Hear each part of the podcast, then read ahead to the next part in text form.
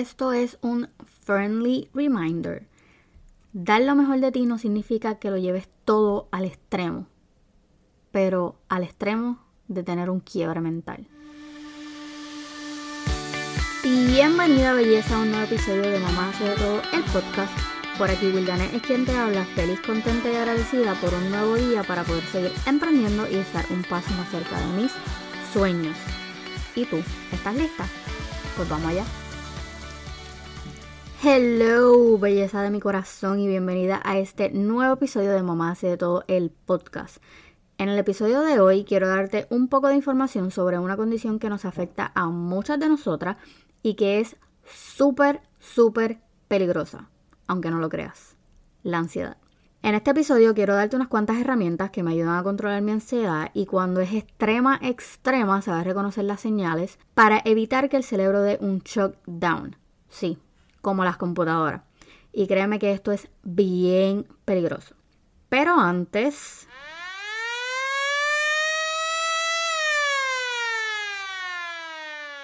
Disclaimer alert. Recuerda que todas las expresiones hechas en este podcast son el sentir, experiencias y opiniones de esta servidora y no me hago responsable de las changuitas. Dicho esto, llevo unas semanas que no han sido para nada fáciles, han sido bien fuertes mental y emocionalmente. No porque tenga alguna situación en particular, pero sí pues sentía como que un enredo en mi cabeza que comenzó pues a apagarme un poco a poco.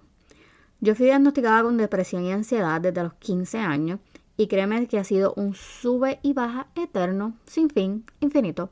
La realidad es que, contrario a lo que la gente piensa, la ansiedad y la depresión no son lo mismo. Así que vamos a definirla. La depresión es una condición psicológica que afecta el estado de ánimo, cómo te sientes, cómo piensas y cómo actúas haciendo las tareas diarias y pues todo se te hace como que más difícil de, hacer. Cuando una persona tiene depresión, los síntomas no son iguales que la ansiedad. Entre los síntomas pues podemos encontrar frustración, tristeza, pérdida de interés en las cosas en las que normalmente pues les prestamos bastante interés, cansancio, pérdida de sueño y algunos otros. La ansiedad, por su parte, es un sentimiento de miedo, de inquietud, de temor, de estrés. A veces también se siente una sensación de, de como de peligro, de que pues algo malo va a pasar todo el tiempo literal es como si estuviera en un juego de esos, de, que los nenes juegan ahora de, qué sé yo, de PlayStation, de Xbox, de lo que tú quieras. Eh, así como Flow Fortnite o ¿cuál es el otro que se juega? Call of Duty, qué sé yo. Un juego de eso y escuchas la música así de, tensión como que... Tana, tana, ah, no, espérate, es la de ellos. Whatever. Escuchas una música como que así, pero nunca vas al enemigo. Y es horrible. Y quien lo está pasando me va a entender. ¿Qué síntomas se pueden experimentar con la ansiedad? Pues es un sentimiento de miedo constante, a veces se suda mucho, puedes presentar ataques de pánico, entre otras cosas.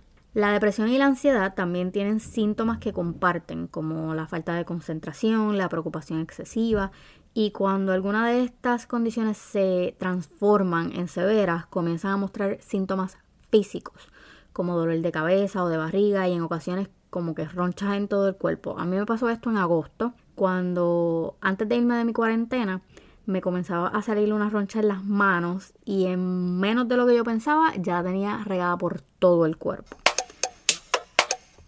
Hay veces que nosotros no, no nos damos cuenta, pero comenzamos a acumular preocupaciones a tal grado que no vemos cuando comienza la ansiedad. Y ahí es cuando se transforma en peligrosa porque realmente a veces nos preocupamos hasta por cosas que no tenemos que preocuparnos, cosas que se resuelven de una manera bien sencilla, como me pasó a mí estos últimos meses. Por ejemplo, una de mis preocupaciones era en el verano, era que realmente yo no iba a tener un trabajo, entre comillas, normal, porque había perdido mi posición, porque la habían cerrado. Y eso me causó mucho, mucho estrés. Y fue algo que se solucionó fácil porque antes de que empezara las clases ya tenía trabajo. ¿Qué pasa? Después de eso me comenzó a dar ansiedad todo este revolú del COVID. Era como que es el primer año de Gian en la escuela. Qué, o sea, qué, qué va a pasar con todo el revuelo de la mascarilla, él se la irá a dejar arriba, ya estaba en, el proceso de recibir un diagnóstico para él, que también era otra cosa que me cargaba demasiado, fueron como que muchas cosas, muchas cosas a la vez, también el hecho de que Ryan Adriel había salido de elemental y ya iba para middle school, ya no iba a estar conmigo en la escuela, era algo que también me daba mucha ansiedad porque pues siempre hemos estado todos en la misma escuela, todas esas cosas me empezaron a trabajar, trabajar, trabajar sin yo darme cuenta y cuando me empecé a dar cuenta ya mi ansiedad había pasado a ser física porque entonces ya me empezaron los dolores de cabeza, empezaron a darme ataques de pánico, empezaron a salirme las ronchas o el, o el rash por todo el cuerpo. Así que fue el punto, como el punto de quiebre que yo dije, ok, necesito ayuda. So, lo primero fue que obviamente me fui de, de, vacaciones forzosas, me fui de cuarentena. Y en esas tres semanas que estuve fuera, esos 16 días que estuve fuera, pude comenzar a calmarme y pensar las cosas un poco mejor. Pero bueno, dicho esto, vamos a lo que vinimos, a las herramientas. A eso, que es lo que a ustedes les interesa. Estas son las herramientas que a mí, a mí, Willianet Calderón, me ayudan a salir de la ansiedad cuando estoy ya a punto de, de olvídate, de tirarme por el precipicio. El primero es el mindfulness. Desde hace como tres semanas comencé un curso de psicología positiva, gestión emocional y mindfulness. Porque pues yo encontré que sería beneficioso para mí poder entender lo que estaba sintiendo dentro de mí. Y aprendí varias cosas que realmente me ayudaron muchísimo, como la importancia de tomar descansos mentales durante el día y respirar.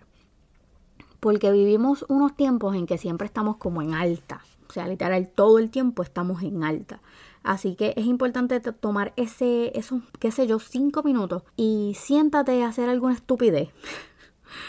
Así, a darle, como diría mi terapista, darle chicle al cerebro para que puedas relajarte. Las que tienen Apple Watch, créeme que será tu mejor aliado en este proceso, porque, pues yo no sé si a ustedes les pasaba, pero el mío al principio, cuando empezaba con el You need to breathe, me sacaba por el techo. Literal, me sacaba por el techo. Y casi siempre yo lo, ignoraba, pero me di cuenta después que era que él me estaba midiendo los latidos del corazón. Y obviamente, al él medirme los latidos y ver que estaba como que un poquito en alta, me decía, ok, es como que es el momento de tomarte un break. Así que, literal, necesitas esto en tu vida. La ansiedad me bajó, pero a una, literal. Número 2. Conoce los niveles de tu ansiedad. Esto es bien importante porque lógicamente si tú no sabes en dónde te encuentras, no sabes para dónde vas. Así que para esto es un test, o sea, como una mini prueba que se llama DAS-21 que te ayuda a entender en qué nivel de ansiedad te encuentras. Es muy útil y si tienes un coach de vida, un coach motivacional certificado, él puede facilitarte eh, la, la prueba.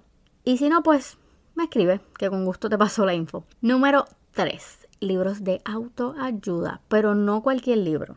El que tú necesitas se llama La magia de mandar todo a la chingada. Me lo recomendó mi tech person, María Esther, que yo la amo, y definitivamente me vi en cada una de sus letras. Pero también te ayuda a entender por qué te sientes así y posibles cosas que pueden ayudarte a superar esos episodios de ansiedad. Número 4 tratamientos alternativos. Yo no bebo pastillas ni para un dolor de cabeza.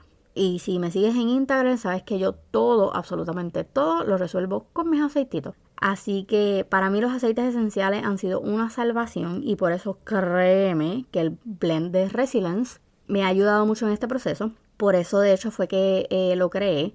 Fue en un momento en que estaba buscando una alternativa con mis aceites para poder tratar la ansiedad. Así que en ese momento lo creé y créeme que me ayuda a calmarme y son la vida. Número 5. Esta es la más importante, diría yo, y es tener un sistema de apoyo. Sistema de apoyo puede ser eh, una amiga en la que confíes mucho, puede ser tu familia, eh, puede ser tu pareja, puede ser prácticamente cualquier persona con la que tú te sientas cómoda eh, y si no tienes ninguna, el coach de vida, motivacional, como tú le quieras llamar, créeme que es un apoyo súper, súper importante. Una de las cosas que más me tomó tiempo aceptar es que no, de verdad no podía hacer esto sola y necesitaba un sistema de apoyo. Tu sistema de apoyo pueden ser, como te dije, tus amigas, tus esposos, alguien que confíes, tu coach motivacional o hasta un terapista, un psicólogo. Es importante que aprendamos a detectar cuando nuestra ansiedad se encuentra fuera de control y cuando necesitamos ayuda celestial, como yo en ese momento.